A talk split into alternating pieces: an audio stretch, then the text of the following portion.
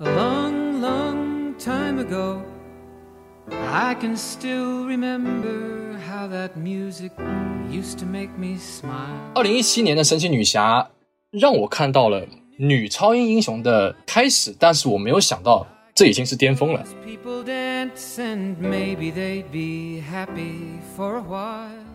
欢迎收听新的一期什么电台，我是小宋老师。没错，今天我们又来录跟漫威有关的影视剧节目了。让我们欢迎我们的嘉宾 BA 哥。大家好，我是 BA，又是我。Hello，大家好，我是四票俱乐部的大卫老师。今天我又好不容易参与了一档漫威主题的节目哎，您出来了？啊，那你开玩笑，都关进去好久了，对吧？哎没错这是你的官司的问题吗？哎，是啊。什么乱七八糟的？哦，就是原来是我跟孔老师打官司，然后我赢了，所以孔老师进去了对对对对对，然后后来就解释了半天，后来他们让我过来把你抓回去。啊。那对所以我们这期是在监狱里录的，是吧？录完这个节目，我们一会儿回去。哎，好，行行行，对这个黑寡妇这个电影呢，啊，我们也已经看过了，已经看过了，其实也是期待很久啊，因为之前是去年要上映的，然后又各种原因，反正就延到现在。然后终于在七月九号的时候登陆了迪士尼家，然后北美那边同步上映。没错但是呢，在亚太地区呢，比如说新加坡啊、香港啊这些地方，就是七月七号。对，然后中国大陆呢，因为这个正好赶上了咱们七月份的这个建党百年的这个时期吧，所以说也没有上映。我们也这边也是目前期待它到底什么时候会上，所以我们先把这个节目给录了，因为我们连球都全都看过了。是对，然后这个节目呢，到时候估计很可能会在电影上映的时候上线，所以我们今天录的东西呢，它像评分啊，不一定具有时效性。没错等跟我们这个上的时候，它现在评分肯定会比现在更低对，可能就只有五分了。呃，先简单说一下电影的信息吧。啊。你你刚刚说的是黑寡妇的评分还是中国医生的评分？啊，对，当然是黑寡妇了。中国医生能坏吗？好，不要再说下去了，很危险啊！这个电影啊，很危险。对，然后说说是你呢，我们我们好好批判一下美国这部电影，今年的漫威的第一部院线电影，嗯啊，这个简直是非常的神奇。我感觉上次去电影院看漫威电影都是什么蜘蛛侠、蜘蛛侠英雄远，征，对吧？对对对，那都是很久以前的事情。这次终于呢有机会再看一部漫威电影，然后来说一说。这个电影目前为止在豆瓣的评分呢就是六点六分，嗯，然后 m d b 我记得也是六点五分左右，反正就是大概这个成绩，大概六到七分之间。对，然后当然呢，这个常规以来以来呢，在这个电影的在烂番茄上面表现的也还都不错，嗯。啊，有很多人给了给出了这个新鲜的这个评分啊，对啊，有笑有泪，史上最佳，漫威最搞笑的、最好的一部单人英雄电影。这这个这个评价出现在每一部漫威新电影上，没错，对对对，但是我们看下来感觉好像不太像这么回事儿，我们就先聊聊，就是每个人自己打个分吧。对，然后您不做基本信息介绍，还有啥信息要介绍的？演职员您不介绍，这太烂了。就这这么烂的电影，你总得先介绍一下。电影我又不是您拍的约翰逊，你介绍介绍个蛋。你得介绍导演弗洛吧。罗斯皮尤《小妇人》里边奥斯卡最佳提名，哎，是，哇，这牛批的，这最佳女配提名，就你得想想，这么牛逼的两个演员演的的。这么差，你得归功谁呀？导演，你说一说。哎这个导演特特别厉害对，他是拍文艺片的嘛，对吧？哎，没错，叫做凯特·绍特兰。啊哎，之前拍过几部文艺片你说，反正我一部没看啊，过。您看过吗我也没有看过。？B A 看过这部导演的作品吗？没有，啊，你看 B A 也没有看过，所以说这个导演啊，就是一贯秉承了漫威特别牛逼。所以我们三个人一定是在尬黑。没错，你说的有道理，就没有看过怎么能黑呢？嗯，对对对，所以我们要看一下到底拍的啥。是这样，他拍过这么几部作品啊，你比如说叫《少女洛河》，对对对啊，像《柏林综合症》，嗯像《生命翻筋斗》啊，这这什么六小龄童的故事啊。呃，火我没听说过。哎哎，那这几部故事呢，其实说白了都是一些比较单人独立的电影，然后都是有带有些女性题材的关。注女女女性的，对对。对，然后本身这个导演呢，也是来自于澳大利亚的一位女导演，嗯那可能一贯秉承了漫威找这个比较不是特别出名的，但是比较可能呃实力比较稳定的一些啊、二三线的导演作为自己单人电影的导演，我觉得这个一贯风格还是延续下去。嗯，反正就是我今天看的，昨天看的时候，就是发现他特别在开头的时候，还是颇有一些这文艺片导演的这个风范的。是，对，然后还是能感觉出来，就是有些镜头的处理，就是还跟以往的漫威电影不太一样。说说一下主演吧，最最大的那位是吧？斯嘉丽·约翰逊，我就没什么可提的了，对吧？是。嗯，就是弗伦斯皮尤，然后小妇人，那大家如果对奥斯卡影片比较有关注的话，应该也都知道她。然后这个雷切尔·维兹啊，也是非常著名的好莱坞老牌女星了。没错。对，大卫·哈伯，你看又是一个非常著名的老老老牌男星了，呃主要是他演了这个叫什么《怪奇物语》的男主角啊。阵容都非常不错。然后其中有一个我要特别说明一下，我不知道刚刚大 B 和孔老师啊，你们在这个看电影的时候，这个演饰演小时候斯嘉丽·约翰逊的这个演员有没有觉得很眼熟？哦小斯嘉丽·约翰逊那是谁呢？我记得她是那个《生化危机》里面那个女皇后吧，名具体名字我不记不得了。是，她就饰演了那个，我记得叫红皇后。那这个小女孩呢，当时最开始是她大概就是很小的时候吧，大概、大概在小个三四岁的时候，之前在《生化危机》的最终章里面演了那个人工智能的女皇后啊而主要这个女的呢，她不仅仅是一个普通的小童星，人家是个星二代哦，啊。她是谁的星二代呢？你说说那你想想，她为什么能够上《生化危机》系列呢？嗯那就是因为她是女主演米拉乔沃维奇和导演保罗安德森的女儿。哇，哎，怪不得。啊，所以看到她这个影片里面，呃，一袭短发，然后还有这个染了色，就一下就感觉是那种特别走在潮流前沿的啊，不像是九五年的哎，真的发型。真的挺好看。确实确实确实。嗯 B A，你干嘛？你他的父你有什么？母上一部作品叫《怪物猎人》。啊啊啊啊！对对对，嗯嗯哎，好，这个演职员差不多介绍了一下啊，，对对，赶紧打住吧，再说下去就不能播了。对嗨，对，嗯、说一说什么呢？说一说打分吧。我们让大逼哥先打，简单的说一下自己的，简单的啊，简单的。打分之前我看完的时候就已经发出来了，我给他是五点九分，没及格。啊。原因很简单，因为他还是一个非常非常流水线的漫威电影。商业电影，它没有我一开始想要看到的那个样子。我个人想要看到的是，既然这个角色已经死了，那么他可以更加的专注他过去的一个阶段，把它拍的比较更加文艺一点，或者是更加不那么漫威一点。但其实并不是这样子的。然后还有很多的一些呃政治上的隐喻，我也不是不是很喜欢。当然这个就算了。呃，最重要的是我。不是很喜欢这个电影里面在家人这个方面的过度强调，嗯，大家都知道啊，特别火了这个梗，Emily，嗯，啊，然后我为什么打九点五分不打六分呢？是因为他五点九分不是啊九点五分。五点九分，因为他在商业电影里面他已经很努力了，他只是商业的漫威电影，就是只是这样子。嗯，这是我要说的。那他连六分也没有达到 B A 的意思就是他尽管很努力了，但他依然没及格。嗯我去，骂的真高级。啊。好的好的，啊，B A 又要被喷了。哎，来，我们请孔老师，啊，我来说啊，是呃这个电影，我觉得给个六分吧，撑死了。嘿，还比你看 B 我我。尽量比 B A 高一分，没错高个零点一分，这个挽回一下颜面，否则是你就好歹有一个人不那么黑，对吧？嗯就否则都不是你取关了你。什么意思？你就觉得我一定是黑的那个是吧？哦，你你要不你打个九分，反正就行吧啊，。行，那你先说，我你你看我打九分啊？啊，可以。嗯行，六分就是这样嘛，就是刚毕业讲的非常明白了啊、一部非常中规中矩的好莱坞电影，嗯，就是它六分再往上高一点点，我都不愿意给它。嗯，对，但你说它不及格也不至于，对但是你看完以后就觉得呃很普通，就我觉得就就这样，所以就过去了，有点失望吧。哎，反正挺挺那啥的，毕竟等了一年多两年嘛，对吧？是是，嗯，看来孔老师给的分还是挺低的啊，才六分我给分，我给九分，好，你给说一说。是满分一百分。嚯啊，那完了哦。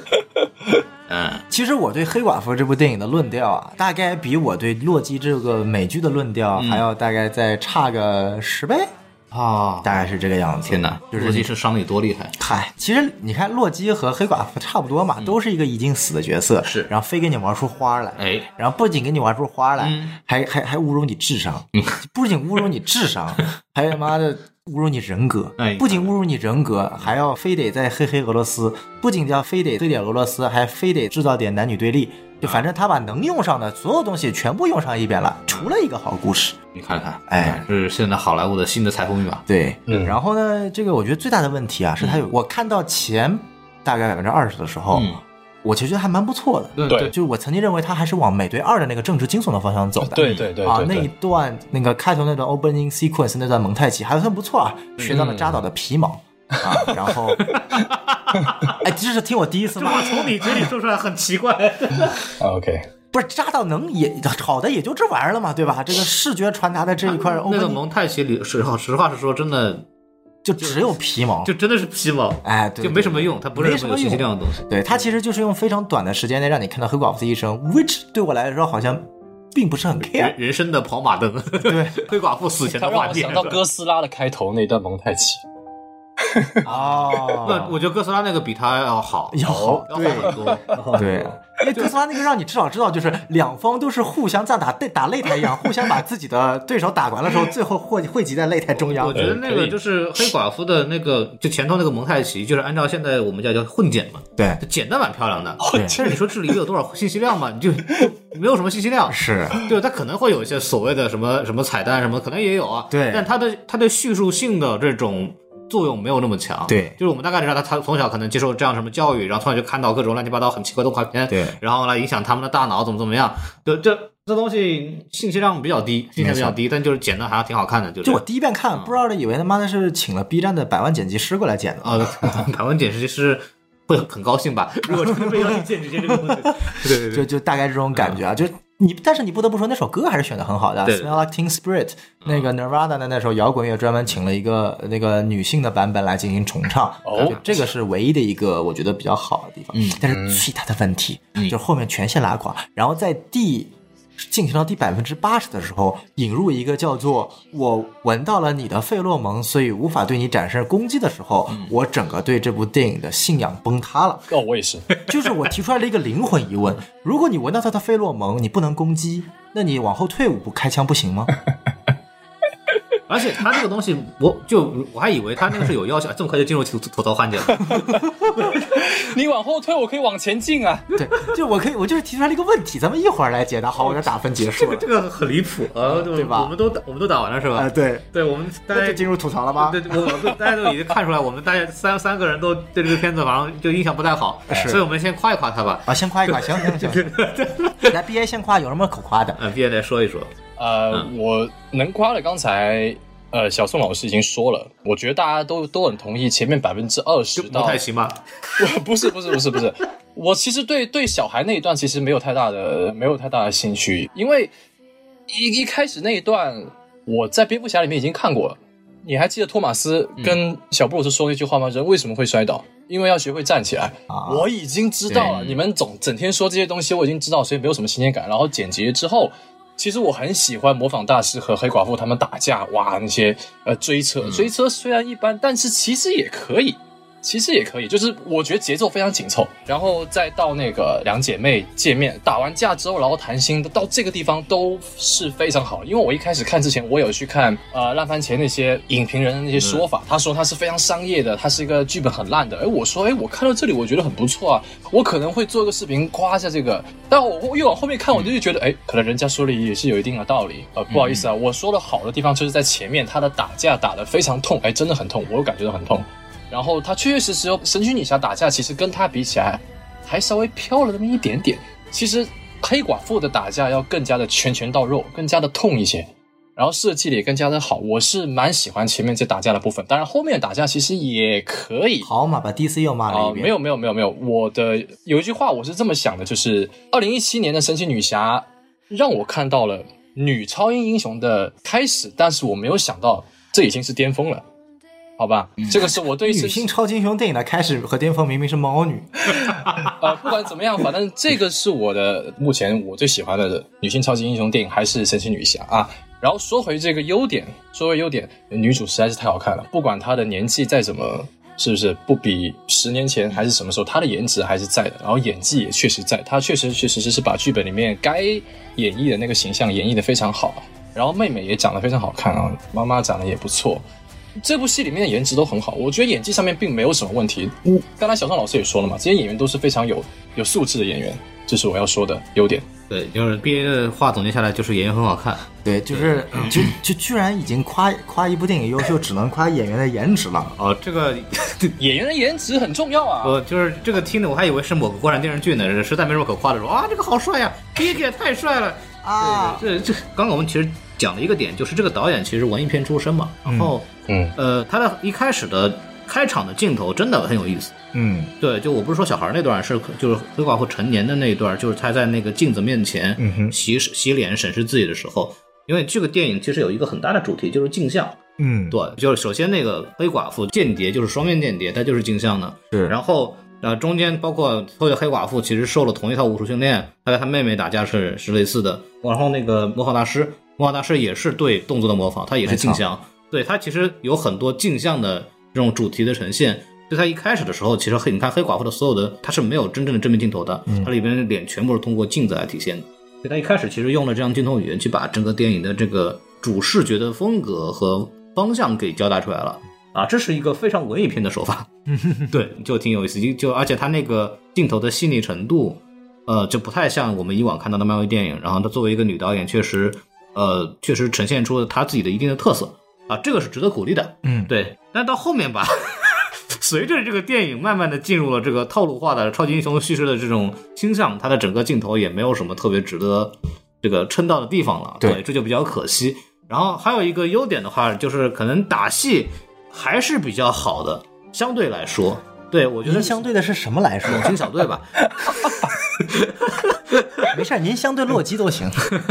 猛禽这比猛禽小队还是要好好不少的。哎，那是。就至少那个黑寡妇大腿夹腿杀，反正就看到好好多遍啊，挺好的，很开心啊。黄老师也希望被这么一夹，我对对，那夹夹夹的多开心，对吧？对 啊，然后那个什么其他的东西吧，动作戏也没有什么太多的亮点，也没有太多亮点。但中中间有一段那个营救高空跳伞，或者是这个是那那那场戏啊，一看就绿幕拍出来了，嗯对，然后还加了一些明显的 CGI 动作特效，然后就其实有点明显了，过对，过于明显。其实就比方说，你看，可能阿汤哥嗯做同样的东西，我觉得哇，这个东西刺激超牛逼。是但是你一看黑寡妇做这个东西啊，就 CGI 做的嘛，就感觉哎没没有什么意思。那而且他做的其实也不可能不知道是因为疫情还是成本问题，他其实做的包括可能我们看到的渠道也不是电影院，对对，一开始，所以说就可能就看不出来那种感觉。可能他在电影院看的时候，呃，就可能会会好一些。嗯，对，但是目前为止，我在电影院看的，你在电影院看，你觉得你也觉得不行是吗？没有没有没有，我觉得还是可以的。那个特效场面还是有有到那个标准的。那我们还是到期待电影院的呈现吧，对，哎对电影院呈现。是是但是我反正看目前看啊，就是，嗯、不是让人特别激动人心，不是让人特别激动人心。呃，包括那个模仿大师，其实我们刚预告片出来的时候，我们大家都很期待模仿大师能够呃呈现出多个超级英雄的动作特点。没错，他他他确实也出现了，比如说黑豹啊、鹰眼啊、美国队长啊，对吧？还有冬兵的那一段最经典的那个甩手甩手使用使用匕首那一段，对对对，那那些都有一些，但是其实模仿大师的整个他的戏份其实是非常少的。是真正的反派是那个那个他父亲对吧？对那个那个老头子，这这个模仿大师只是一个纯工具人，对，然后就就感觉就是非常让人失望。嗯最后其实就这个电影其实第三幕就面对模仿大师的是那个红色守卫，是简称红卫兵，不是不能说不能说，嗨，红色守卫啊，红色守卫，对。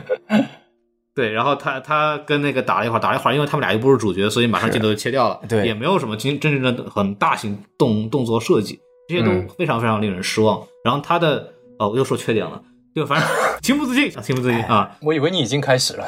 还有什么优点呢？我也想想啊，哎还有什么优点？呃，他我找不出来了，我们就就此略过吧，然后小宋老师来讲。嗨，这个哎呀，你何必呢？这非要讲出个优点？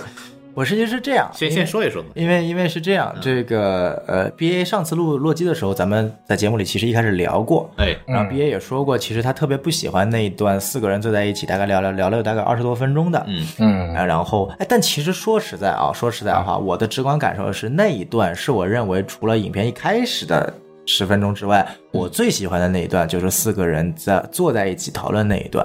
啊，哦这是我的一个感受啊，当然每个人感受不一样，因为嗯。说白了就是，呃，我带入这部电影的直观感受很简单，我的预期就是我想好好哭一场，或者我想好好被刀一下，啊。就是这个还不像洛基，因为洛基你知道他就是另外一个洛基活过来了，嗯。啊，但是黑寡妇是百分之一百要死的，所以这部电影说实在话，就是预设大家都是，就是说白了是从各个层面去纪念黑寡妇的一部电影。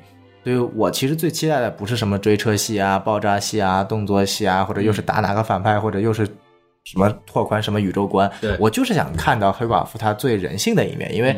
呃呃，黑寡妇说实在话，其实跟洛基之前一样，就是在各个电影里面走走配角，然后只有一些些小小的人物所以说这这一次在电影当中能够有所谓他们四个人之间就是四个，就我反而跟 B A 和狂狮有点不一样，就是我并不认为 family 这个点不好，因为比如说像素鸡 family 的这个点，它是凭空捏造的 family，就是完全就是为了 family 而 family。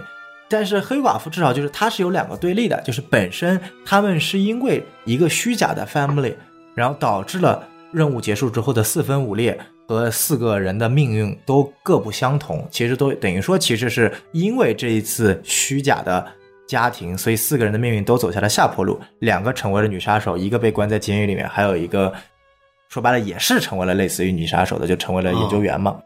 但是当当四个人重新就是结合在一起的时候，嗯他们还是能够像一个真的家，就是这种的一个转变，一个对比是我喜欢的。尽管中间生搬硬造了很多的转变过程是有问题的，嗯但是这一个呃概念从一个虚假的本身被创造出来就是虚假的家庭，到一个真正去反派这个创造虚假家庭的这个。呃大社会背景的这样的一个母题，我觉得是我比较喜欢的。当然，中间的一些具体操作还是很有问题对，的。我当时在预告片的时候，其实哎看到他们明显是就是他们是一个假家庭，然后重聚的，我还挺期待的，我觉得挺好玩儿。就漫威的这次的预告片啊，很有这个 DC 的风范啊，嗯把整个电影最好看的部分全剪进去了。哎呀，哎哎，呃，就说的有道理，就那个我还蛮期待的，因为我觉得从片段里的化学反应，这几个人其实因为都是好演员，其实展现出来都挺好的。对特别是那一段，就是他妈指着黑寡妇说啊，你又勾肩投喂了，你就感觉像管小孩一样，对，特别好有意思。就这个我们会觉得啊，这个东西可能会有一个比较好的呈现。没错因为我想的比这个电影想的可能更那个刺激一点。我想的是他们一家人是一个刺杀天团。哦，然后他们四个人小时候都是像那个什么迪士尼那个《超能总动员》啊对那那个电影似的那种感觉。然后没有想到就是那个小时候跟那个姐妹俩就一家全是张 week 是吧？对你的感觉对，对我我本来以为这种东西，然后就然后他们一起出去人执执行任务，然后真的像一家人一样，啊就没有想到其实这个呃剧情里面没有那么我想的那样那样那样对对对。其实说到这几个演员的表现，其实啊我最后还想说一个优点，但也许是缺点，就是啊这么一部女性电影，就可以说是比《惊奇队长》更加过分、更加刻意的大女主电影，嗯居然让我觉得整部影片，我觉得最最最让我喜欢的，甚至说我希望能够在续集看到的，就是红色守卫。嗯，我其他没有一个角色喜欢的，我就是二代黑寡妇，我也不喜欢。就是这三个女主没有一个我喜欢的，只有红卫兵，我是希望看到她的下一步的。就是这个角色塑造，在我看来是成功的。为什么其他角色一塌糊涂，就是因为红卫兵这个角色，红色守卫，红色守卫，有点危险。你看看这个就已经属于思想被刚硬过了啊！红色守卫啊，这个觉得首先第一点，他相比于另外三个人是有一个明显的一个角色特征的，对，异常的自信啊，油腻啊，但是爹他味十足。爹味十足，对，然后充满一种野蛮的特性，嗯啊，这个非常符合现代女性的加强敌嘛。嗨，嗯，对，但是他其实在他的内心之中也是带有那么一点细腻的，这个细腻是要在非常非常非常关键的时刻，就是或者在非常非常很那种紧急关头才紧急能体现关头才能出来。然后包括本身。咱们这个演员演技也是能够带出来。其实说实在话，这部电影，嗯，我是觉得雷切尔·威兹只能说是中规中矩，没有什么发挥空间。就是他没有任何，他这个角色真的没有发挥空间啊。然后他的中间的转变，其实我根本没看出来他是怎么转变的，就突然就突然流了两滴泪，说啊，就转变了。就是那个留下来那个什么那个相册还是什么的，对对对，那个东西，然后，但是红色守卫这个角色，你就能看到他是一个，就尤其他跟美队之间这种小人不得志，然后一直想要去跟美国的美国队长之间做对比嗯啊，这种这种情感的细腻，其实我觉得是这本身是漫威 MCU 去塑造角色成功的一点。对他能抓到一些小角色身上最最不起眼，或者是最最最有缺陷的地方，然后把它放大。其实，因为说白了，什么叫立人设？人设，一个优秀的人设一定是一个有缺陷的人设。然后在这部电影当中，我唯一看到一个有缺陷的人设就是红色守卫，其他角色在我看来都是过于完美。对对，好，我的优点夸完了啊。啊，太好了。我刚才是优点吗？啊，算优点。那我们就顺着往下吧，我觉得。哎可以咱也别客套了，开始吧。憋，有请。我觉得你憋了好久了，你从上期开始就一直在憋。好，然后我们有请华纳总裁，然后对他的这家公司进行猛烈的批评。没错，啊、我觉得一开始的给我最大的感觉，就是我出了电影院之后给我最大的感觉，并不是这个电影它本身的质量好还是不好，还是它演的好还是不好，演员。我觉得是因为我看这个电影的前两个小时，刚刚看完《洛基》的第五集，就是说我一天看了两、两两个漫威电影呃作品，所以我的感觉是，漫威和洛基是有一个非常怎么说呢？因为非常强的一个相相似点的。一首先，刚刚刚刚也说他是他们都死了嘛，他们死了之后，然后从他们的在他们的宇宙观里面已经死了，然后在他们的其他的时间线上把他们给抓出来，然后再进行一次塑造。其实上一期我跟小宋老师有聊过这个的，因为我是觉得洛基现在看到第五集，但我不知道第六集怎么样。但是就目前第五集来说，呃，是有一点没有意思的。没有意思不是说他的这个动作，动作是大家都知道的。没有意思是在于，其实我们已经知道洛基是什么样子的人了。在他经历雷神的电影，以及到复联三他被灭霸掐死那一刻，其实，在复联三的那前面那那那几场戏里面，就已经把他这个人物诠释非常好了。你想想看，他的人物弧很完整。对他先派浩克上，然后他再自己上，体现他是一个有计谋人，对不对？他看到灭霸搞他搞他的哥哥，他是不是眼睛开始流泪？他是不是很爱他的哥哥？然后呢，他看到阿斯加德人是吧，都都死光了，但是他还是依旧独自。站出来是不是也体现他对他人民的这份热爱？然后呢，对面对要搞死灭霸的手段，是不是也体现他诡计之神的那个特征？对不对？所以其实，在他死前的这个哦，还有就是他被灭霸掐死说说的最后一句话：“你永远都成为不了神。”神是他说的最后一个单词，所以也体现他对于自己是一个神的那种执着。所以在这一幕，他整个。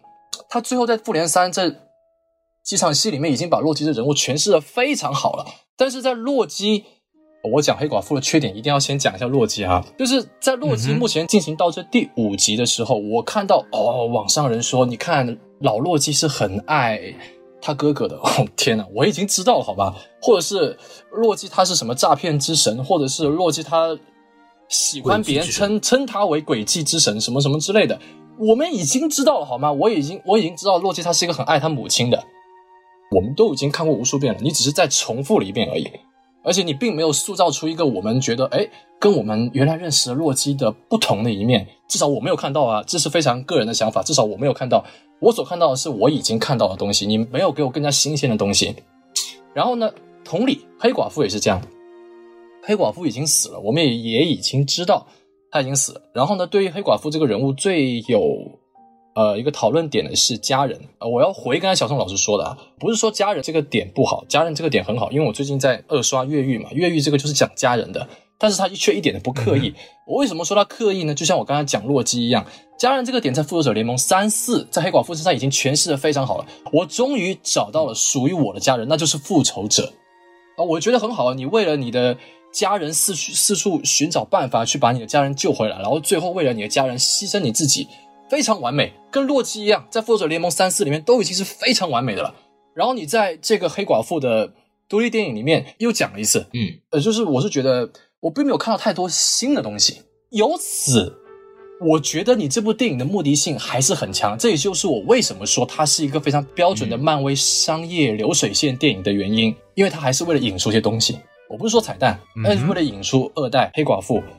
而丽娜真的是一个我非常喜欢的角色，她在这个里面的戏份也很足，她基本上都没有什么我能够吐槽的，反而让我非常期待她是怎么样呃继承黑寡妇，然后呃成为一个复仇者，或者是成为一个英雄的。我非常期待，我觉得这部电影达到了它的目的。也就是说，如果电影的目的只是为了引出这个这个角色的话，那就有点太可惜了。这是我觉得最大的缺点。嗯嗯，先这样。其实 B A 刚刚讲的这个点是一个非常关键点，就是我们为什么要拍黑寡妇的情人？嗯嗯哼，就是我们为什么得把这个单电电影出来？就是。漫威现在干的是这个事情，让我觉得他只是为了要拍一部电影，就只是为了赚钱。对，只是为了说，我就是没办法，就是就黑寡妇再不拍就来不及了。对，都已经死了，再不拍就真不行了。对，那就是没办法，就然后鹰眼说，别人死了都能有自己的电影，然后老子活到现在只有个剧集，你们过不过分？不，关键是我最最后我还要被人追杀，我莫名其妙，神经病，对吧？就这就很尴尬。因为黑寡妇，其实我们在对这部电影有期待的时候，我们期望黑寡妇这部电影解决什么问题？首先，布达佩斯。干啥？嗯，对。第二，洛基在复联一的时候，其实提到洛基就提到了这个他女儿，他女儿和这个咱们这个剧的反派嘛，甚至这个黑寡妇里边还有原台词都有，这个就是你的这个债务血债淋淋，对吧？就是你是这个东西，这个东西可能呃算是点到了，嗯。但是最大的一点就是黑寡妇是怎么变成我们在复联四看到的那个有担当，然后把众人捏合在一起，然后最后为。这个团队牺牲的这个人，嗯其实刚刚那个 B A 说的这个点，是我们在之前的电影里面，其实我们已经能够感受到黑寡妇对家人的喜爱，因为黑寡妇之前我们就就已经说这个人一直很孤独，然后又不能生育，没作为一个女性来说，她有自己有一个。其实是一个心生理上的一个缺陷，也造成了性上的缺陷。没错她从小又是一个孤儿，然后就是那种，就是她自然很迫切有一个家庭。嗯而且她因为她是个间谍，所以说她其实一长久以来一直得不到信任。嗯，包括他的队友，就一开始他怎么进到复联的？他是那个钢铁侠的卧底，对，然后钢铁侠就是看到他就都觉得你他妈不要靠近我，你莫挨老子好吧？你是那个 Shield 派过来的卧底。然后美国队长第二部很明显，美国队长更不信任他，因为你做事没有底线。对你是福瑞的人，你不是我这样跟跟着苗红绑着红领巾的那种好少年，对吧 就我我也是接受不了你。那哎黑寡妇是通过慢慢一步一步电影的这种贡献，然后慢慢的就复联开始接纳他，然后他也被复联接纳以后，感受到这里是他的家人。嗯。所以我当时在复联四的时候，我其实我印象很深，我当时提过这么一句：当他们几个人穿上那个时空穿梭那个服，嗯。准备要出发的时候，黑寡妇的表情是面带笑容的，嗯。因为她是这几个人里面最希望看到复联在一起的。嗯嗯，对，那么在那个时候，我们已经能够感受到寡姐的这个人设了，非常非常明确。在她最后死的时候，其实就已经非常完整的很很完整，就太完整了。你是不惊讶的。对那么你你这部片你想干嘛？嗯从这个电影的表面叙述，我们可以感觉到，他是希望让我们观众了解到为什么寡姐嗯呃就是很珍惜妇联或者很珍惜家庭。因为他通过这部单人电影，他就发现家人们多么的重要，对对吧？家人的力量有多么的强大，是对，但是但是复联四这个结局，我们是铺了二十几部电影达到了这么一个效果，然后我们理解到他们个人的关系，所以他这个家庭的感情或者兄弟情是非常非常的鲜明的，我们每个人都很能共情，很能理解。但是反过来，他通过想通过这么一部前传电影，让一个描述的非常浅薄的家庭戏来解释这个漫长的铺垫了 N 年的这么一个什么兄弟情和复联的感情，这个东西逻辑上就不通。是就我我不会因为这么简单的家庭的这么一个情感就能改变我对复联的关系，对他这个东西说不明白的，他这个逻辑是推不到哪儿去的，所以就造成了这个剧本上他就根本上他就出了问题，这个这个是一个非常非常明显的这个剧本上出的逻辑上的大问题。就所以我们就回到说，我就说为什么这部电影我觉得它它就是个硬拍的东西，嗯。它实在没地方可以插内容了，只能插在复联三那个之前和那个美队二之那个美队三和复联三之间，对它只能插在那，因为没有地方可以去叙述了，只有那一段东西黑寡妇是个人行动的，是。这这事儿就就说白了就是凯文费吉，我们一直在说凯文费吉有非常非常强大的这种统筹能力，但是呃唯独在黑寡妇这个个人电影上，我觉得他是没有想好的，或者他实在想不好这。至少人家把复联一的坑给圆了，这个是牛逼的。对，那这个东西我觉得就是不难，它就是典型的一个就是信息的给到嘛。对对就你告诉你说那个布达菲斯出什么事儿了，那布达菲斯我告诉你，还有那个 Dracoff 的对，女儿，Dracoff 怎么出什么事儿，就出啊出这个事儿。对他那个女儿怎么回事啊？这个女儿出成这样子，对吧？他没有没有这个东西在里头，所以这就很尴尬。包括呃，这部电影还有一个让我很失败，魔方大师其实是一个很好的情感点，除了他作为就是嗯 Dracoff 的女儿这个是，对他代表了每一个复联呢。每个复联成员，他在用复联的成员跟黑寡妇打斗的时候，黑寡妇没有任何的情绪波动，对，他可是刚刚经历了那个复联的分崩离析啊，嗯，他应该对每个人其实充满了复杂的感情。为什么他在打那个魔法大师的时候没有感受到那种除了职业打斗之外的情绪呢？嗯，这个让我也觉得就非常可惜。对，而且本身的打斗戏，其实我觉得就是描绘的是不够多的，是很简单的重复了一些我们大家观众很熟悉的一些镜头预告啊。我说哦，这个他是谁？他是他，哎，他是那个什么猎鹰，他是什么谁？但是我们除了这个之外，他的情感上的这种矛盾点呢在哪里？没发现？，没错，对，这也是很可惜的一点。再加上家庭那个戏就更扯了，对吧？就是里切尔维斯这个莫名其妙的转变，对，就太扯了。就我们可能说，哦，一开始他可能就是打算帮他们的，嗯，但是你看他用了一个很愚蠢，就是最傻最傻的编剧方式，就是我先告诉你结果，然后再告诉你他为什么会变成这样，然后他也是很简单交代了一下，就是就是啊，其实我突然给你来两个其实我突然突然反水了。对，这个是编剧里边最最最简单、最最最基础离谱的东西，这是最傻的一种编剧方式。对然后我们就出现在了这部电影里面，就非常潦草。就是真的就感觉他没有好好去写这个剧本。嗯，这个这个是就是相当于是强制的误导观众，他不是用一种很巧妙的方式来误导，他是我就跳过这段，直接把结果告诉你，然后我说啊，你是不是觉得很奇怪？来，我再给你把前面再给你讲一遍。哎，这个，然后我看了一下编剧表是谁，谁是编剧，搜了一下，哦，旺达幻视的编剧。就真的很潦草。你觉得这个电影就它的诚意是很不足的，它里边还有很多典型的编剧里边有那个方便法门的东西，什么洗脑、洗反洗脑什么什么溶液，我操！然后电影里没有解释谁发明了这个能够破解他洗脑方法的那个是那个是第一代是那一代李小薇是那一代黑寡妇，哦，好像是就反正就是天降神兵就告诉你这玩意儿出现了，对然后我现在有了，嗯，然后咱们一起去解放全黑寡妇吧。对他就是变成就就是麦克风嘛，对啊他这个麦克风直接出现了，然后也没有什么真正的解释。对因为黑寡妇不是这样被被这样影响，黑寡妇是通过什么心理什么压迫，而且黑寡妇或者很早之前就已经离开这个组织。对，对对，然后就就感觉嗯。呃，就就反正就，而且他跟他妹妹其实是差不了几岁啊，对应该同一时期。然后黑寡妇是心理上那个控制的，嗯然后他妹妹就是直接一管打过去，然后呢，我我就听你的了，这就很扯淡。包括刚刚那个 bug，这个 bug 太太好玩了，就是这这个我我我把我把鼻子一撞，我闻不到了，我就可以打你了。他这个办法还不如我刚刚说的呢。你退两步不行吗？对啊，而且你拿的是枪啊，你不，他比方说就是他要要设的就是设计说，我只要一闻到，嗯我就打不了你了。哎，但是黑寡妇把鼻子撞坏以后就就可以了，对 所以说这个太扯了就就你 你搞不明白是咋咋咋回事儿，你知道吗？我操，就就反正是各种扯淡。呃，我我真的是觉得这个剧本上的编剧实在是，这真的是太过潦草了。就是你你在忽悠谁呢？你在、嗯就让我看到了，好像就是这是一个五年前的超级英雄大片，嗯，亲爱的，五年前拍出了银河护卫队、十年前十年前行吧？黑暗骑士、你不能光比好的嘛，守望者，你你不能比好的，你越往你你前越好，不好意思跟猛禽小。队比一比，你跟哈利，你比 你跟那个什么什么。对啊，越往前越好啊！你为什么非要这么举例呢？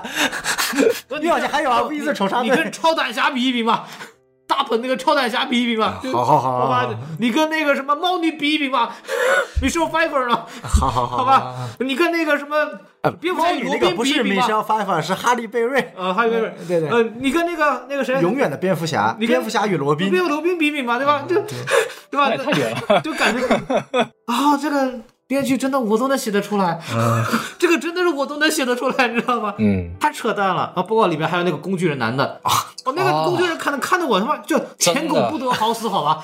好尴尬。那个男的就是个纯铁狗，就是我一直在想，就这点我不知道，就大家看懂的人有没有看得出，我到底在想这个男，他想展现出这个男的是黑寡妇的一个追追求者，还是这男的是一个 gay，是黑寡妇的超级好的那种朋友？就闺蜜嘛，男闺蜜。对，就是我不知道 gay 大准不准的人，你们三个，我我感觉那个应该是属于黑寡妇的 gay 蜜。嗯，呃，我觉得他的他的性取向这个一点都不重要，真的一点都不重要。如果他重要的话，早就开始营销了，好吧？我倒是觉得他不一定是是 gay，他可能可能就是一个，就是我我蛮喜欢他的，但是黑寡妇又不喜欢我，就是舔狗。那黑寡妇不就整个就变成了一个绿茶了吗？黑寡妇又没有承诺他什么了，对啊，就就感觉就你没有承诺什么，但是你每每就要过来问我要东西啊，这不就是这这不就是你懂吗独立女？性嘛，独立。我操！哎哎哎哎哎哎！对啊，所以说他连他连女性都没有弄好，你发现没有？就反正什么都最没弄。后最后最后那个什么，一帮姐妹说姐姐妹救了姐妹，但是那东西也是很浅薄的一个一个东西，对然后也是一个纯工纯那个工具人。接孔老师的话讲啊，就是我觉得就是说到缺点啊，我觉得是这样，因为黑寡妇呢，她其实本身这个角色在影史上是一个，在我看来是一件非常传奇的角色。嗯，她从刚开始登场在钢铁侠二，作为一个纯粹的在那个年代好莱坞性感卖肉的性感尤物，最后发展成了在复联四挽救整个命运的这样的一个角色啊。就是我觉得这个这个，在我看来，就是本身他这个人物已经是非常完整了，观众对他的期待是非常强的。那么，如果我作为漫威，我也肯定想拍一部黑寡妇，最后再圈一波钱，这个问题是没有的。嗯但是我我就觉得，就是说，因为不像惊奇队长，惊奇队长他之前没有铺垫，他上第一部他只能硬上，对吧？嗯他硬上就必须得把所有的什么大女主啊、女性独立啊、女性自强啊、贬低男性啊，反正这些东西都往上上，因为没有办法，他没有人物铺垫，他必须得靠这些符号化、概念化、公式化的东西，迅速的获得营销市场。嗯，但是黑寡妇不一样啊。但是你发现黑寡妇这部电影就是玩了，你看洗脑，嗯，明显的这个呃男权对女权的这个这个这个控制，对这一个这这这说白了，这是后冷战时期的特工片玩废的套路。嗯，你玩了这个套路之后，只不过加了一个所谓高科技的例子，就把这个就几十年前，别说十几年前，几十年前特工片零零七的套路，你在现在用上去，还是又就我还是那个问题，咱们先不说那个费洛蒙的问题啊，你有这么牛逼的一套洗脑工具，你为什么非洗女的？就是它不符合逻辑，知道吗？你只是为了体现出是男的大反派奴役了女性，嗯，这一个核心主题，然后你就把所有东西往上套。但是你带在这个观念里，我要我要是个大反派，我有这么牛逼一个这个洗脑神器，我为什么非要洗女的呢？不，你能告诉我这些女的到底在哪点，你就必须得洗脑她们，你就不能洗个男的吗？或者你就女的好用吗？不是你你那个洗脑工具用了之后，谁都好用啊，对吧？就是它其实是完全没有，它就是为了想体现出来男性 老变态，是老变态。说到老变态，说到老变态，这个反派明显的直接身材上对标维恩斯坦啊，身材、长相、外貌、形形态直接对标维恩斯坦，百分之一百的这个这个倾向性太明显了。嗯，就你有必要吗？你对女性的就男性对女性的控制吗？对啊，就是你有必要吗？就是你在这样的一部电影，你非要传达这样的一个政治观点，我觉得完全没有必要。你就好好的把一部黑寡妇的电影拍好就行了。而且你们发现，就中间最后黑寡妇在跟大反派 Draykov 对话的过程中，黑寡妇经常会发出非常油腻的笑容，嗯嗯，对吧？就是 你这个大反派，就是只有在。中年男性身上看到的笑容，我不知道为什么这次在黑寡妇是在刘安约翰逊的脸上出现了很多次，而且都是在最后跟大反派的对峙当中。你看看，这就你看，为什么男性才可以有印象，女性也可以嘛？对吧？对，你说有道理啊，对。但反正，就我的感觉就是说，就是这部电影是想，就是说白了，只是想骂中年油油腻的这群控制女生的男性的。但是到了最后，黑寡妇的角色展现就像一个中年男性一样，就是说。你只不过想让观众知道，哦，原来通过两个闪回，你们之间所有事情都解决好了。嗯你你非要那么笑干嘛？就你 就太油腻了。我觉得这这不是我想看到的黑寡妇。嗯哼，而且而且，就我感觉，就我说第三部为什么崩成这副样子，不管从剧情逻辑、故事设置、人物设置，都是完完全全的一系列崩塌。然后包括这个模仿大师啊，就模仿大师，首先是他的女儿这点，我觉得这个问题倒是不大。那我请问，首先一点，这个男的就是大反派，他是怎么当年在大火里存活下来的？有说吗？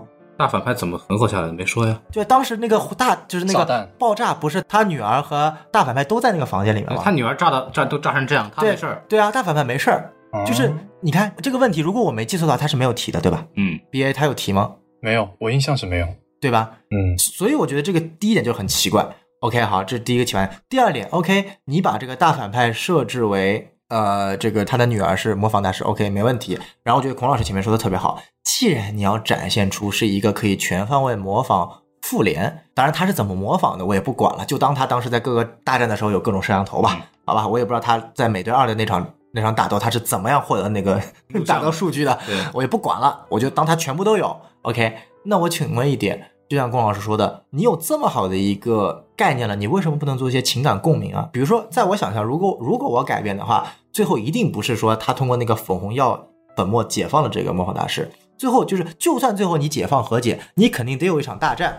我期望的大战是什么？就是这个人千变万化之际，他每个复联的招式他都会，然后他就想黑寡妇一定对付不来。黑寡妇就我说：“哼，你以为我对付不过来？然后他知道每个人，我每一个人都是我的家人，他们招是我熟悉的一清二楚。我就是 Batman，我操，巴别塔，老巴别塔，老巴别塔了。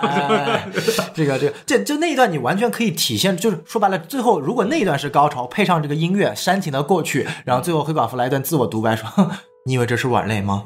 不，这是我的铠甲。”对。然后一段非常牛逼的打戏，他不管用什么招式，什么小蜘蛛侠的、美队的、六脉神剑。黑豹的、什么六脉神剑啊，什么冬兵的，他他各种招式随便应付，然后用同样的招式打回去，然后最后模仿大师发现，其实黑寡妇才是真正的模仿大师，因为模仿不是靠身体模仿，而是靠心去模仿，嗯。你这个你这个上升了，挺好的。对吧？这才是真正的家庭啊！嗯，然后你给我搞来最后说，biu，噗 我解放你了，你自由了。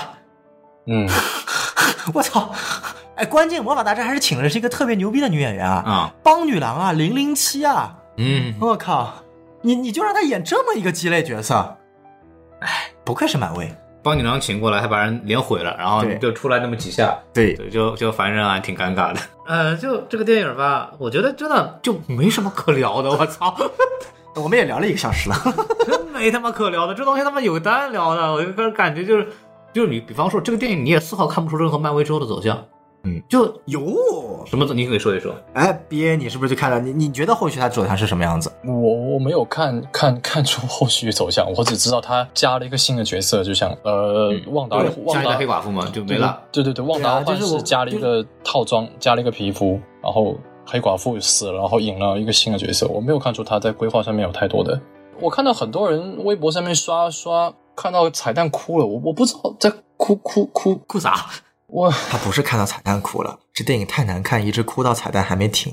然后有一些人说说那个什么后面出现鹰眼，呃，他如果说这部这部电影里面鹰眼有一定程度的客串的话，会非常好的。但他只他只是出现在一个 iPad 的屏幕里面，然后以这边这部我不知道它是什么原因，是因为经费不够还是什么原因？真的就一个客串都没有。我觉得是有一种有一种断崖式的感觉，感觉好像他前面拍了，但是后面他突然没有什么好拍，他只能讲了。就而且就反派的塑造上面，刚才说反派塑造上面，就我记得啊，这个模仿大师排除掉他小时候说的那几句话之外，他长大了就只说了一句，就台词就只有一句而已。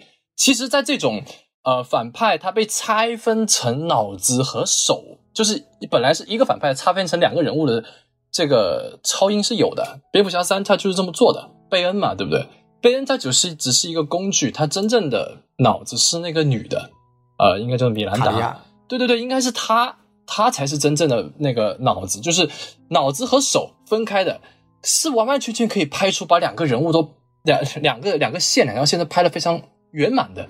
但是结果在黑寡妇这里，我就觉得你是有什么话没有讲完呢，还是你本来就不打算讲？我觉得是倾向于前。呃，前者我觉得他是没有没有讲完的。我认为黑呃，可能模仿大模仿大师这个本身也是有一些东西是可以讲的。毕竟你看灰寡灰寡妇这么努力去把他唤醒，对不对？又是把他从那个笼子里面放出来，又是把刀放下来，我不跟你打，我就是不跟你打。可是你都已经做这么多努力了，结果你却对不对？你却没有用该用嘴巴去说的时候，没有用嘴巴去说，你还是用那个工具，太简单了。而且刚才像小小宋老师说了，我刚才觉得他说的特别好，就是模仿大师他的这个模仿能力这么强，就我是觉得任何一个复仇者跟他单挑都未必挑得过他。钢铁侠来了，我认为他都有他都有办法搞定他钢铁侠，可是他这么牛逼的技能却没有被破解，你不觉得很可惜吗？对不对？你去就就直接被爆了一下就啊，我我醒了啊，这太空洞了，这反派这太空洞了。就是我在我这里一直都有一个。有有有一个判断这个超英电影是好是坏的这么一个原则，也是我一直强调的。借小宋老师刚才说的，不不不是孔老师说那个镜面，之前也讲过关于镜面这个，就是英雄的反派往往是他的镜像，对不对？不管是逆闪电还是、嗯还是小丑，任任何一个，反正如果一个超级英雄电影里面，你把你把英雄塑造好了，你把正派人物塑造好了，你可能是一个成功的电影。但是如果你把反派塑造的完美了，你就肯定是一个成功的电影。呃、这是我认为的这样子。有道理，有道理。然后接着这个刚刚毕业的去讲啊，其实你们没有发现一点，我其实一直有个问题啊，请问为什么模仿大师的女儿也是被控制的？就是模仿大师为什么也是被控制的？理论上他应该没有被控制。你你想想看，我们来想象一下，我是当年那个被炸的小女儿，嗯，我不需要被控制，我都会恨死黑寡妇。对，我长得这么好看啊！我长大之后是乌克兰超模，小时候就是因为黑寡妇嘣把我一下炸炸毁容了。嗯我爸千辛万苦用了各种高科技和钱把我救活，还让我有了这么牛逼的能力，我不需要脑控啊！我肯定想杀黑寡妇啊！怎么黑寡妇那那为什么黑寡妇就这么理所当然的认为她就是那个被他爸脑控的呢？然后还给了一个药剂，然后结果发现她还真的是被脑控的。你看，这就是你刚刚讲的这个问题，他一定得像维恩斯坦森，女儿都不放过，也要在我的完全控制当中。我去，就是这你知道吗？就是真的是为了意识形态放弃了很多很多很多的逻对辑，。咱们稍微引申一点点这个东西，也不能说太太明白，就是现在整个的这个娱乐产业其实被一些思潮控制的比较厉害的。嗯啊，对，不管是在这个海内外好也好，都会有一些就是受到我们现在社会的一些强烈的，比如精神上的矛盾上的一些一些一些体现吧。是其实已经在影响我们的评价体系以及呃电影的制作，包括呃编剧这些东西，其实就就已经蛮恐怖的，就感觉好像现在看一个电影，咱们先看它政治是否正确，是是或者他这个电影，哎，他到底在有什么意义，对吧？没错就感觉就我们都已经，我们我们中国都已经很久没有说我们要先强调什么意义了，对吧？对，就开始美国也开始搞玩这套了，就觉得这个这个事情。呃，很值得关注。我现在有一个悲观的想法，我觉得美国电影可能起不来了。嗯，如果再这么下去，美国电影可能会起。这为什么是个悲观的呢？任何一个好电影，它的它的下滑都是值得难受的事情，因为它曾经都创造过这么多文明的辉煌，包括港片也好，包括国产也对，包括以前的法国电影，包括对，就是法国新浪潮，就是当那些电影就一个时代那个电影没落了之后，包括韩国电影可能在五到十年之后，可能也也会不行。现在已经慢慢对对，就是我我记得当时疫情的时候，就有一个有一个笑话，就说有人说这个疫情过后，中国电影倒退二十年，然后我们说倒退二十年，还他妈有这好事？对，呃，但是就是你你会觉得，哎，反正就那次我王晶导演采访的时候，他说了一句话，就是嗯每个地区电影它都有一个时间，因为它是方言电影，它是一个它的文化背景让它有一个局限性，它总会到那个地方。嗯，就比方说，可能韩国电影可能它的社会性，它可能讲到后面它就是那点东西，它也讲不出新花样来了。对对，然后港片因为它的这个文化来源就这么点，文化然后等它整个制度慢慢的有一些变化之后，它可能它那个本来的那个呃需要反映出来的东西已经没有了。大量的人才已经北上了，对，他也不需要去呐喊他本来要呐喊的东西，他已经慢慢消失了已。经被归安了，然后法国电影新浪潮，新浪潮那波结束之后，也没有真正的所谓赚了钱之后就不新了。对，就 就是地位高了以后就没有那种东西了。就就是电影它真的会有这样一个周期性。那好莱坞电影，我现在已经真的有这种感觉，它明显在下滑。每年的奥斯卡其实每年都比之前好像更烂一点的感觉。就可能零星会出一两部好电影，但大部分整体形象是下滑。包括整个漫威电影、商业电影也很久没有真正创新的电影出现了。而且漫威电影现在也也不能保证我出的东西就能到及格线以上了。以前的电影怎么说及格基本上还是有的，对吧？对，嗯关键是从黑寡妇，包括迪士尼出的《哈姆兰》这这一场东西，就对，就你很难觉得这是这是好莱坞出的东西了。你会觉得他被很多不应该他背的包袱或者一些观念被束缚住了。对，对，这种东西也也在美国的娱乐产业里面在发生，这个事情让我觉得它是一个很有值得研究的文化现象。而且我觉得最应该说这部电影、骂这部电影的反而不是我们，嗯，是俄罗斯人。哎，我就没有见过这么去诋毁一部电影的。你看啊，找了一群美国人、英国人主演演俄罗斯人，把俄罗斯人的这个 stereotype 演到了极致，然后从社会各个阶层，从领导到政府到基地设施到员工到监狱环境，无所不用其极，全部骂了一遍俄罗斯。然后从黑寡妇的嘴里说出来了一句说。尽管我是俄罗斯人，但是当年在美国俄亥俄州的那个虚假的家庭，我认为那是最美好的。我不反感一部电影，它有它的政治意图和思想意识没有问题，但是有点过于明显了，而且很不机智，就是让我觉得你把我当蠢货看了啊！这我觉得是一件很过分的地方。所以我那天我我看完这部电影跟狂老说，我说。黑寡妇是一部比上汽更上汽的电影。如果你要决定抵制上汽，请抵制黑寡妇。他对俄罗斯人干的事情，远远比他对中国人用上汽干的事情要严重一百倍。就我我突然觉得好像美国人突然不会拍电影了，你觉得有意思吗？这个法国人说，美国人什么时候会拍电影了？就是好莱坞引以为傲的那条东西，他突然不会弄了，这让我觉得就非常神奇，不然就没有新花样了。就当年能够拍出独立日那种全全球范围内让大家了解什么叫做美军的意识形态的电影已经不存在了。而且如果就比方说啊，不是，比方说詹姆斯卡梅隆那个就是《阿凡达》二三、如果真的很屌，真的如果真的很屌啊，然后你会发现。啊，美国还需要靠詹姆斯卡梅隆来撑门面吗？是，这个事情就很恐怖啊，你知道吗？就是美国的商业片需要詹姆斯卡梅隆来撑门面，对吧？你就什么意思？就像我们中国还在靠靠张艺谋一样，对但我们中国已经不再靠张艺谋了。嗯，我们中国靠？有这种感受，你知道吗？就就有点有点吓人，对对，有点吓人。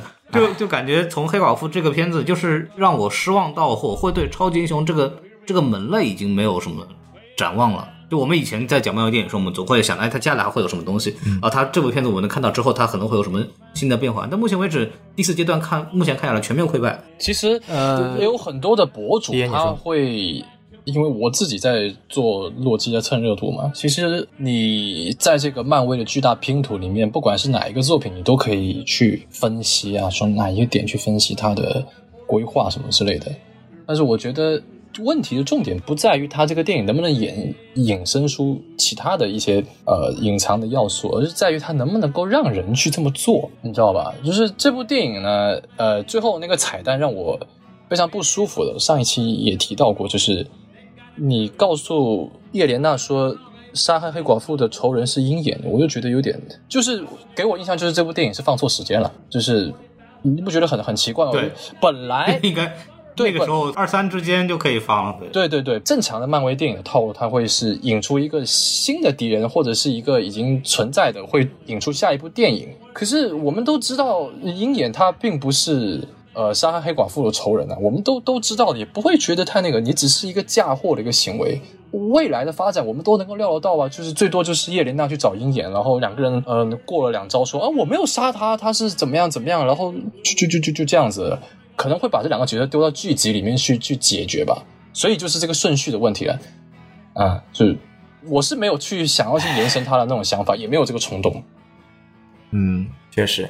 然后我觉得咱们这部戏节目最后可以再讨论一下这个问题，就是刚刚大家聊到了，其实不管从顺序啊，还是第四阶段开始，漫威全面溃败。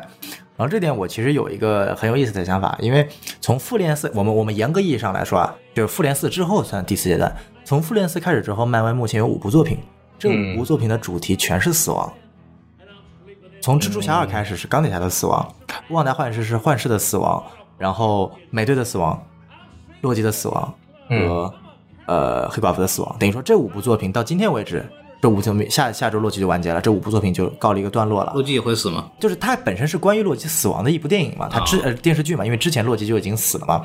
我是感觉漫威可能第一次再去拍这种面对一个角色死亡之后的呃相关的反应和现状，这不是他拿手拍的，但是他又想通过这种感觉去能够去开拓一个新领域，但明显他是失败了。这五部作品除了旺达幻视还算可以之外，另外四部可以说是呃口碑都不行。从蜘蛛侠二开始，因为蜘蛛侠我们这就不用说了，它明显本来就不应该拿钢铁侠的死作为整体的噱头的。然后后面三部其实都是有很大的问题的，蜘蛛侠二还是能看的。能看能归能看，但是通过蜘蛛侠这个角色本身身上，你就感觉他不叫蜘蛛侠，他叫钢铁侠二代，对吧？所以说，钢铁侠阴间钢铁侠，哎，是，然后所以这问题还是很大。但也许啊，因为我们知道这部卡掉了之后，再后面就是全新的东西了。从永恒族到上汽，到这先不考虑，咱们不考虑一些场外因素啊，就纯粹从它的设置来看，永恒族、上汽、雷神四、多呃奇异博士二、蜘蛛侠三这几部，可能直到黑豹二又是一个关于死亡的话题。当然，那个死亡更加的那个是真的就死了那是真的死亡，对啊。那但是前面那几部，我觉得是呃，漫威第四卷到底能不能成，还是看那个东西。因为说白了，前面那些东西是漫威玩的增量，增量搞不定，失败了无所谓。但是什么永恒族啊这些东西，其实是第四阶段漫威开始玩的存量内容。对，要是失败了，那我觉得，哎，算了，DCU 也没希望，呃，就全死吧。反正就是到后来就是可能真的就又要变成，就是你看呃 DC 这边已经有闪电侠多元宇宙了嘛，对吧？嗯然后这边奇异博士。哎，多元宇宙多元宇宙了，对，真的就没东西玩了。就真的只能玩到漫画中的那一套了。对，我搞得不好，但我觉得这个啊，这个很很很有可能过几年 DC 大战漫威，呃我我觉得这是最好的结果了。这个是我已经越来越看到这个东西在出现了，就是因为当当两家都没有都开开开始往下走的时候，他没有办法，只能合体来赚关注了，对，他没有别的办法了。就我们先看吧，其实永恒族因为预告片大家也看到，反正我感觉好像不是很靠谱，就不是很有钱的样子。不是子。不是很有钱的样子。然后上汽他肯定好不了，你放心吧，他 他肯定是好不了的。对，然后那个什么什么？雷神三、雷神神四，雷神四，我还有点期待。雷神四可能会慢慢像那个跟护卫护卫队那样子，对。可能还还能看。嗯。然后我可能最期待的是那个奇异博士，还有蜘蛛侠对，三蜘蛛侠，对对，蜘蛛侠三又他最后留的那个扣挺有意思的，啊，对，那个可能看他怎么解释这东西。如果，但是我很我很担心，就是就。真的前前面各种美剧里边的这个体现，可能他很多那种梗，就是个玩个梗，嗯，对，然后到后来可能又变成多元宇宙里边什么一个什么什么梗，然后就变得很无聊就这就在蜘蛛侠三里面啊、安德鲁加菲尔德和托比马奎尔饰演了两个路人，没有，刚刚不出来那个那个 J James 吗？詹姆斯那个老板，说不定那就那个时候就有宇宙错乱了，哦就多元宇宙时间，然后那就变得很无聊了呀。对，那就就那你弄到后来还是不行，还是只能做多多元宇宙，那这个东西就没法看了。我觉得他做后来那就那就是漫就是漫威大战 DC，没有别的。B A 怎么看？呃，我觉得挑大梁的肯定是蜘蛛侠，也嗯必须是他。那第二个是奇异博士，当然我认为奇异博士可能还不具备这个资格，黑豹就更不可能了。所以黑豹已不在了呀，就是你其实他也就没什么人了呀，你像。对啊，对啊，对啊。本来黑豹肯定是第二阶段非常重要的人物，就第二对对对第二代复联里面非常重要的人物。没错，本来说，然后感觉呃苏苏、如果他妹妹当黑豹的话，他妹妹好像就还好像还撑不起来，不行肯定成不行可，能撑不起来。看不行的。你呃，已经有个还例子了，不如反派邪活。已经有个例子了，对就山 Michael- 姆就不行，山姆就不行嘛。那个山姆威尔逊他就不行嘛。美国队长对他是不，山姆的问题在于说他不是女的，他的 buff 只有黑人这一个。咱们现在又有黑人 buff，又有女性 buff，说不定就可以了呢。那就是黑豹嘛。我觉得，我觉你看得那个 buff 光有黑人 buff，猎鹰失败了；光有女性 buff，黑寡妇失败了。所以只能靠黑豹二、猎豹、黑人、女性 buff 两个一起叠。我觉得这个奇异博士怎么办？奇异博士这个不需要叠 buff，已经足够精彩了。叠 buff 以这个方法已经已经怎么说呢？已经太真的已经审美疲劳了。嗯洛基都已经变成双双性恋了对呀、啊！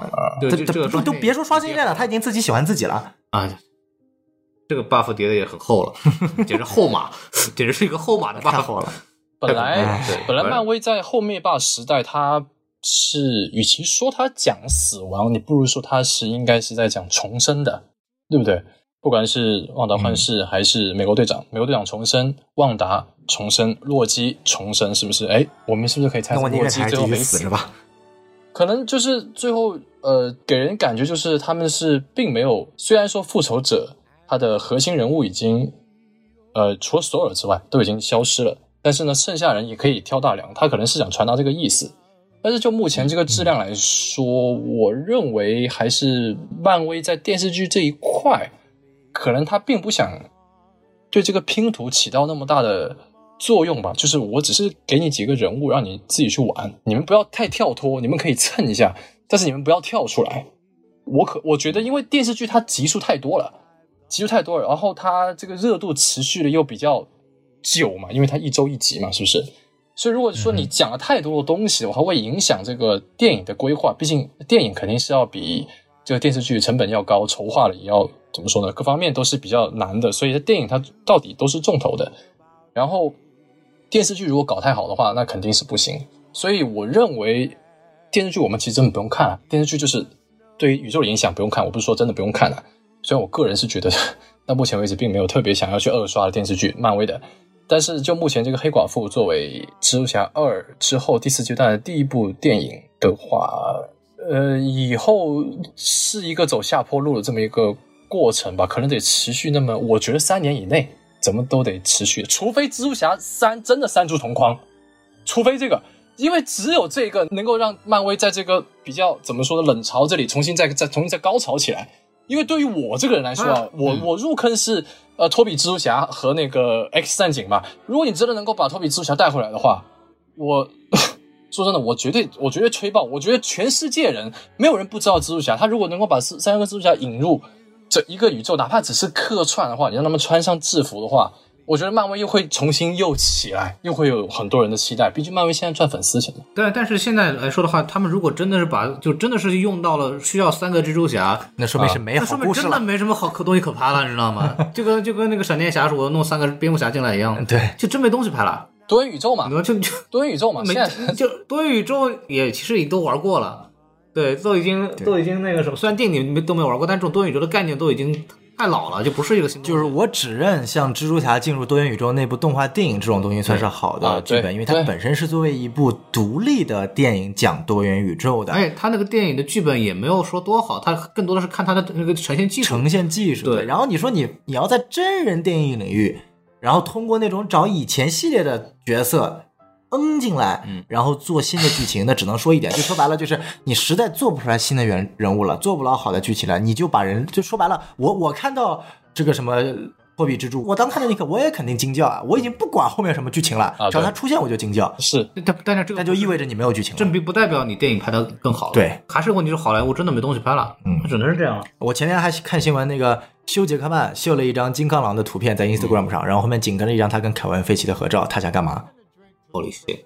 哦，我认为这个不大可能的，这个说真的不大可能。不知道你真给够钱了，真说不定呢。对啊、不是不是不是不是有可能的。不是不是，因为当天是那个，唉，理查德去世那一天吧，我记得是。然后那理查德去世那天跟金刚狼有啥关系啊？不不是，等一下，我我我有个有个点，呃，他真的有发金刚狼那张图吗？有啊，他先发张金刚狼图，后面紧跟着是 Instagram 的 Story 啊。哦，是这样子啊，因为我一直觉得，一直觉得，呃，休杰克曼跟这个凯文·费奇还有这个理查德，他们三个人好像是蛮蛮那个的。虽然我也不肯定啊，毕竟如果你要挨悼的话，发这种图好像也不合适。可是我个人觉得，休杰克曼再演回金刚狼，人家已经已经老了吧，也不大适合一个宇宙的运作吧。毕竟那么大个宇宙，如果要融合进来的话，应该是放在一个新鲜血液的这么一个计划里面。用老的来演，我总觉得怪怪的。休·杰克曼最近这几年有好作品吗？除了金刚狼之外，反正无所谓，就反正金刚他演完之王，那那是罗根三之前还是之后的？我感觉是之前的吧。就是金刚狼三之后，他是不是就没有什么好作品了？好像是，是有这个感觉。那就是缺钱了嘛。我不大希望看到他演金刚狼。就是我我看到的这个东西，我是感觉好莱坞有一种不可逆转的下滑，呃，中国电影站起来了，不需要好莱坞了。就感觉还是那个，就是电影的讲故事的方法好像都已经被用完了。那中国还出了一种新的讲电影故事的方法哦呢，那叫做纪实片，比如说《中国一生不》，不，那那叫哎，那叫主旋律商业片，那都算不上商业片了。真的，我就觉得那多商业新闻联播式的卖电影，卖卖的多好，卖的多好，卖的不错的啊！你看，你看一九二一六点多分对，不不，可以了，可以了，不说了，不说了啊，就就这样吧，就这样吧，反正就是，我觉得也没什么太多可聊的了。最后那个那个女的是谁？你有谁要科普一下吗？呃，出现在《猎鹰与冬兵》里面了呀。啊，瓦兰蒂诺呀，诺就是至于干什么呢？就是未来在整个呃人类的偏政府啊、间谍啊这条线上是一个比较重要的角色和反派了，就在整个 MCU 这条线上了。啊，就可能估计未来和鹰眼、猎鹰、黑寡妇、冬兵这一系列的人有比较比较强的这一条线吧，包括战争机器啊，这这一条线应该会比较强。啊，OK，真的没什么可说的。我我是感觉就是这不仅仅代表着美国电影下滑，我是感觉全球的传统电影行业都已经在开始不可逆转的下滑了。呃，国内我感觉特别明显，这个暑期档开始之后，我完全没有看到一点暑期档的感觉。对，完全没有感觉到暑期档。对啊，那这个就是这个也有别的原因在。对啊，当然就是，就算你两部就是本来已经是靠着这个百年大事件来割的，都已经没割到什么钱了，主旋律商业片，其实在目前为止，两部电影都没有达到我们的期待吧？远远没有达到对对，期待。然后那那接下来看那个长津湖了。长津湖，我刚刚看新闻还说分成两部上，对分成两部上把它分两部割韭菜。对主旋律的事儿怎么能叫割呢？对对对对，我我也不知道应该会接下来能期待什么东西。说真的，就看，因因为我们能看到中国的类型片其实是在进步的，是对。但是另一方面来讲，呃，我现在就就会觉得有意思的是，可能我们的叙事方式和叙事价值观正在发生改变。嗯，就是当好莱坞的那一整套价值观带来的那种叙事方式的，不光是中国人，全世界都已经看厌的情况下，那是不是会有一种新的叙事方式，会给予一种新的新的已经出现了。产业的强强？我指的是商业上真正做到成功，现在可能目前为止还没有做到商业上的普遍成功。有啊，哪哪部啊？短视频，能不能不是电影儿？谁跟你说短视频就不能是电影了啊？所以，所以这个这个事情就就要看它之后可能是哪种文化的属性的东西，可能会有一种发发明一种新的叙事的方式，可以再激起全世界人民的兴趣。但这个东西我们就 VR 电影就不知道，感觉技术没到。就反正就就就看吧，他看吧，反正现在就是有点有点难受。就你如果作为一个影迷来说，确实有点难受啊。然后就就我觉得就说到这儿吧，今天我觉得也没什么可说的。是感觉到了孔老师的失望和绝望。我我就我我那天那天你们叫我录的时候，我真的就昨天晚上花了一天花了一段时间把它看掉，看完以后我就啊说什么呀？这有什么可聊的？这对，然后反正就这么聊这么一期吧，然后感谢大家的收听，然后我们最近其实节目挺多的，然后欢迎大家持续关注我们，嗯哼，然后我们的微信公众号是 S M F M 二零六啊，S M F M 二零一七然后二零一六二零一六，然后也可以加我们的粉丝群，然后欢迎大家关注 B r A 点啊，各大视频平台都可以去看他作品啊，就是什么神奇什么神奇女侠，什么生育机器生育机器啊之类的这种经典的作品啊，没错大家可以去反复关注一下，对吧？哎什么什么路易斯莱恩什么怀了是蝙蝠侠的孩子这种，对吧？哎，啊这个标题党嘛。对，都可以去看一看，都非常不错，都非常不错，广受这期的标题叫做《黑寡妇这么拍不如不拍对，就是呃，反正非常牛逼。就是 B A 老师的作为一个超级英雄的这个文化传播者呢，是受到了 D C 粉丝和漫威粉丝的这个强烈的抨击。》。没错，那他到底在传播个啥呢？很期待他接下来做的各种超级英雄的美学视频，没错，对吧？对，可能啊还有某期人物专访，一直听说要出，一直没出啊。对对对，就是还是期待一下 B A 老师之后的这个非常精彩的稿件啊。没错对对嗯嗯嗯反正 B A 没没法看，D C 没法看，B A 的稿件还可以看一看。啊，谢谢 B A。没法看，来听我们什么电台？啊，然后就这样吧，然后感谢大家的收听，大家说再见，拜拜。拜拜拜拜拜。这不是我的问题，我要该向谁证明？我终于感到来自世界的恶意，还有多久还剩下多少的勇气？Don't be afraid，我会一直陪你。彩色的鞋带突然断裂，那就买条新的。贫民窟的废墟里面，也许就藏着金子。命运是主人，你我都是往来的宾客。如果你觉得不幸，接下来请仔细听着。我和你一样，曾遭受校园和网络暴力，也曾经写下日记，吐槽过民的教育。只有音乐和游戏才是我的兴奋剂，痛苦和泪水填满了我整个青春期。我无法控制我自己，脾气越来越差，所有的力气都用来跟爸爸妈妈吵架。学校里流传着关于我的各种争议，说我是问题少女，没人关心我是否生病，以为我矫情，吐槽我天生敏感多疑，只能休学，无法和他们去一一说明。当吃了药，就算是白天也会昏了睡去，在夜晚惊醒，又开始漫长的哭泣。我的问题，我要该向谁证明？我终于感到来自世界的恶意，还有多久还剩下多少的勇气？Don't be afraid，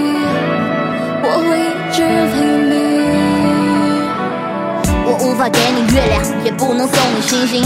对你来讲，我只是播放器里的声音。我无法穿越屏幕，在夜里般紧紧拥抱，但我能听见你心里发出的求救信号。我知道你也想要变好，和从前一样，在陪妈妈散步你们曾经走过的地方，和朋友们嬉笑打闹着，青春在激荡。夜里的蛙鸣和着伙伴们的浅声低唱，所以请你相信一切都会变好的。